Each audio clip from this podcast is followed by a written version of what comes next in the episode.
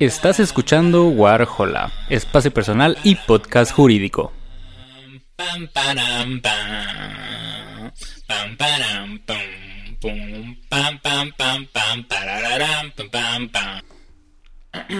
Muy buenas a todos, bienvenidos a un nuevo episodio de Warhola y en esta ocasión eh, vamos a estar hablando sobre el séptimo capítulo de la sexta temporada de Better Call Soul.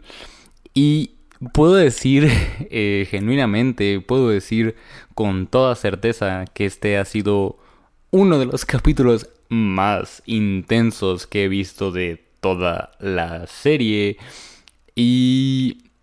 Y wow, o sea, creo que queda muy claro que, que estos, pues como episodios hablando sobre el capítulo de la semana, eh, pues tienen spoilers, pero creo que de verdad no podría, no podría hablar de este capítulo sin mencionar spoilers.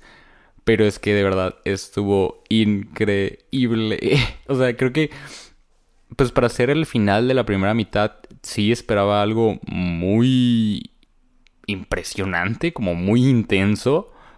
Pero creo que cualquier cosa que me hubiera imaginado no estaba ni cerca de, de esto que acabamos de obtener, ¿no? O sea, de verdad, no sé qué pedazo de capítulo acabo de ver.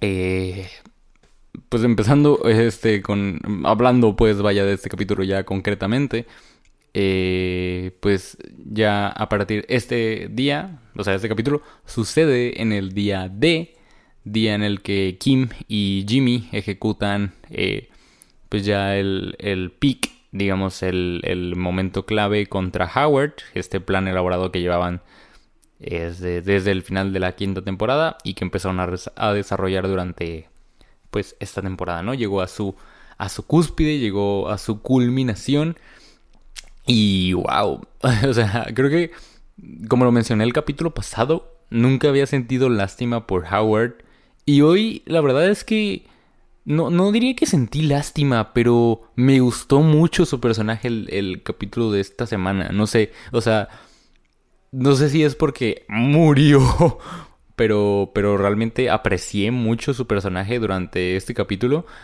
Y, y no sé, como que sentí que durante todas estas temporadas llegué a este punto para agarrarle cariño.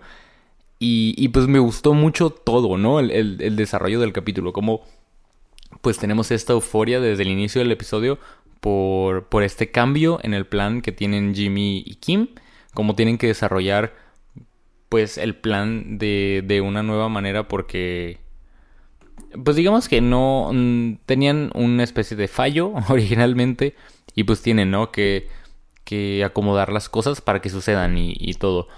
Entonces, pues tenemos como tenemos ahí, de hecho, un plano secuencia que no es...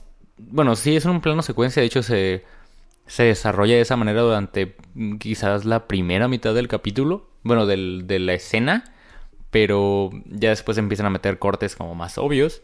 Pero me gustó mucho, o sea, yo soy muy malo, o sea, personalmente me gustan mucho los planos secuencia. Para las personas que no sepan qué es un plano secuencia, eh, pues es este como truco de edición en las que se acoplan varias escenas simultáneamente para que den la sensación como que no hay cortes, ¿no? Como que es una escena corrida. Pero, pero pues es un trick, es un truco de, edición. Y yo personalmente me gustan mucho esos trucos de, edición. Eh, para los que me conozcan, Birdman es mi película favorita y toda la película está desarrollada de esta manera, como un plano secuencia. Entonces yo como espectador me gustan mucho, los, eh, los aplaudo mucho, me gusta mucho verlos, pero tardo mucho en darme cuenta cuando es un plano secuencia. Como que trato en, tardo en captar que estamos viendo un plano secuencia. Este fue el caso. Y porque también siento que es muy sutil, o sea, el hecho de cómo eh, Jimmy y aquí el, el, camarógrafo empiezan a platicar y luego se encuentran con la maquillista, se encuentran con el actor y toda la escena se va desenvolviendo de una manera tan natural que nunca me percaté que era un plano secuencia. O sea, realmente creo que es muy sutil, pero está muy bien ejecutado hasta ese punto que les comento que, que ya empieza a meter unos, unos cortes más obvios, ¿no? Que se notan los, Eh, se me fue la palabra, las... Eh, pues sí, los cortes, vaya. Eh, me gustó mucho eso. Y, me gustó este desarrollo, ¿no? Del, plan, que también hace que el episodio sea muy eufórico, muy acelerado. Y, estuvo muy chido. tuvimos una vez más, bueno, un poquito más de la Luz Salamanca. Yo creo que, ay, es que de verdad, yo creo que Tony Dalton no hay escena en la que no se robe la atención. O sea, la escena en la que esté Lalo Salamanca presente es escena que Tony Dalton se roba. Y, y, o sea, en este capítulo creo que tuvo precisamente eso que habíamos hablado en episodios anteriores, ¿no? Como Tony Dalton tiene esta manera de ser un personaje tan carismático, pero tan intimidante, que creo que, que era algo que no veíamos, yo creo que hasta que conocemos a Giancarlo Exposito como como Gus Frink en Breaking Bad, que, que, era como este personaje carismático en persona, pero, pero ya como, como, como Gus Frink, pues, como persona fuera de cámara, era pues muy intimidante, ¿no? Este, y, y tenemos una vez más un personaje así, con este tipo de, de, actitud que, que vemos como le manda un video a Don Eladio, un, un video muy homemade, y, y, él es así, o sea, él hace chistes, él se desenvuelve de una manera tan carismática. Pero cuando se planta en el, en el departamento de Kim y de Jimmy, o sea, desde que se ve como... ¡Oh! Es que no. Desde que se ve como la, la luz de la vela, o sea, eh, tintinea. No, o sea, tú sabes que algo va a salir mal y sabes que cuando entra en escena algo va a salir mal y, efectivamente salió mal, salió muy mal. Pero, pero wow, o sea, de verdad un shout out increíble a Tony Dalton. Él en esta temporada se está luciendo completamente. Vamos a etiquetarlo en, el post de este episodio porque de verdad Tony Dalton se está robando esta temporada. Y, y pues sí, no, no creo que pueda hacer algo más que alabarlo, ¿no? Eh, posterior a esto, pues tuvimos ya la ejecución, como digo, del plan en específico de, en contra de Howard, este, este plan en el día D.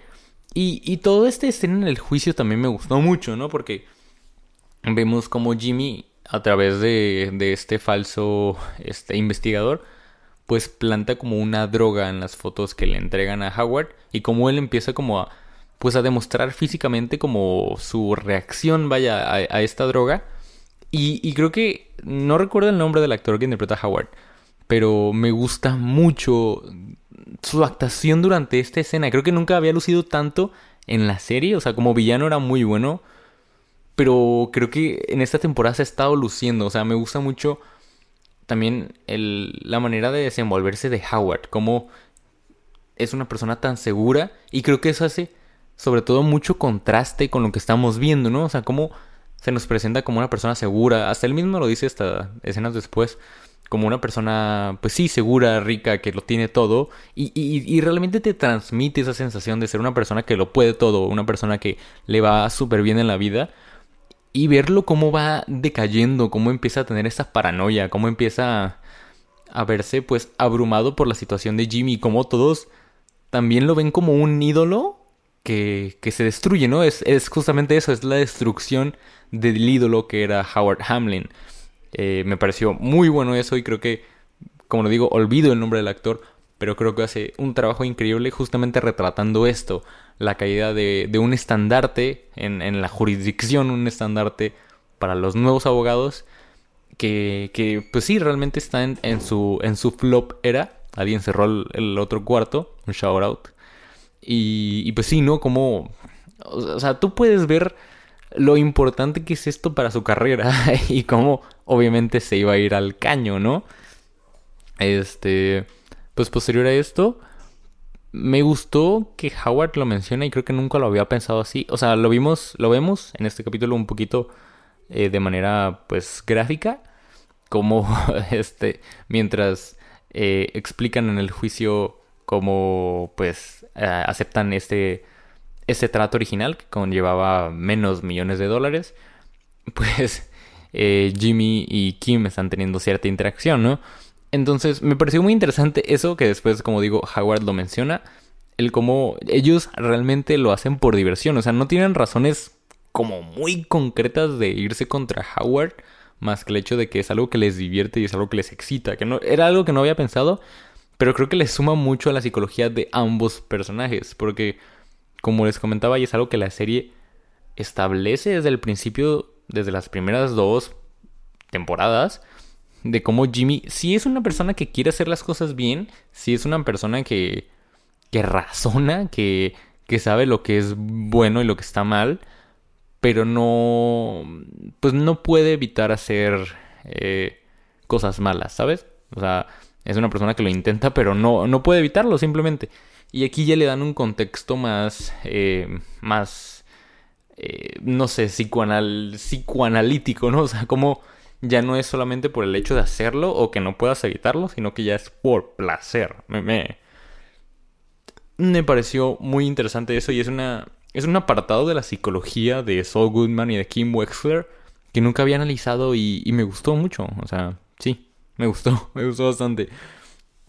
Eh, pues tuvimos unas pequeñas escenas con Mike, con Gus, que, que si bien no, no diría que son malas, establecen pues esta como tensión que estamos tratando por el, por el cómo pues todos prácticamente ya saben que, que Lalo está vivo y piensan que se va a ir directamente contra Gus, cosa que al final no pasa, pero pero sí, no, o sea, siento que más que nada sirven para eso, para establecer la tensión en el panorama y como todos están como pues sí, con los pelos de punta respecto a la situación de Lalo. Y ya para el final, creo que le soplé muy fuerte al micrófono, perdonen. Ya para el final tenemos esta confrontación, este monólogo de parte de Howard que de verdad me encantó. Yo creo que justamente por eso digo que en esta temporada Howard ha sido un personaje que no que he querido, pero pero que sí me ha llamado mucho la atención y con el que he encontrado pues cierta conexión. O sea, me, realmente me ha interesado el personaje en esta temporada porque pues cuando empecé la serie yo creo que sí había sido como, eh, Howard. O sea, era, era, era como muy el estereotipo de villano. Era como villano que todo le sale bien, bla, bla, bla. Pero creo que se ha ido... Han ido realmente como quebrando de poquito en poquito al personaje. Y ver ya esta destrucción, como digo, destrucción del ídolo. Pues fue genial. Y el monólogo que tiene el personaje ya para el final del capítulo me pareció increíble. como pues le echo en cara justamente todo esto a Jimmy y a Kim, ¿no? O sea, como eh, cuál es la razón detrás de por qué me hacen esto. Eh, pues sí, tengo, o sea, puedo parecer una persona eh, de esta manera, bla, bla, bla, pero estoy sufriendo esto, mi matrimonio se está yendo al carajo. entonces, ¿cómo tenemos todos estos, pues estos lados más oscuros del personaje que no se ven? Porque justamente él retrata a esta persona segura de sí misma, ¿no? Y, pues tenemos este monólogo que culmina en la llegada de Lalo Salamanca a escena. Que yo creo que. Yo creo que si bien no todos lo esperábamos, todos teníamos como la noción de que algo iba a salir mal. Y, yo creo que es algo. Es como digo. Yo, tú sabes que cuando Lalo Salamanca entra en pantalla. O sea, es como la reacción que tiene Jimmy Kim. O sea, toda la seguridad y todo. Toda la manera en la que estaban manejando la, la situación de Howard pues iba muy bien, yo creo, dentro de lo que cabe. Pero es que cuando llega Lalo escena literal, o sea, pierden, pierden los estribos y, toda esa seguridad y todo ese manejo de la situación se pierde, desaparece. Y ya hasta Howard entra como en esta, este nerviosismo, ¿no? De que, pues, ¿qué está pasando? Eh, Lalo Salamanca entra en escena, dice que quiere hablar con sus abogados. Y ay, no sé. O sea, me pesó mucho, o sea, me pesó y me sorprendí mucho porque pues finalmente tenemos el asesinato de Howard. Howard fallece para el final de ese capítulo. ¿Y, ¿Y cómo es que me puedes dejar con un cliffhanger así, cabrón? O sea, ¿cómo puedes decir, ay, ¿sabes qué? Vamos a separar la temporada en este episodio, no mames. O sea, creo que tenemos alrededor de siete semanas para que volvamos a tener un capítulo de Better Call Saul. O sea, son casi dos meses completos sin episodio. Y no me puedes dejar así, güey. O sea, ¿qué, qué tan maníaco, qué tan sociópata tienes que ser? Volver a cerrar la puerta. ¿Qué tan sociópata tienes que ser para, para hacer ese tipo de cosas? O sea, yo lo entiendo. Como, como estrategia de mercado lo entiendo. Pero de verdad, o sea, ¿Qué pedo? Siento que, no sé, estuvo feo. Eh, yo creo que en ese contexto me dolió mucho más la muerte de Nacho Varga. Creo que era un personaje con el que yo tenía como una conexión mayor, un personaje que apreciaba más.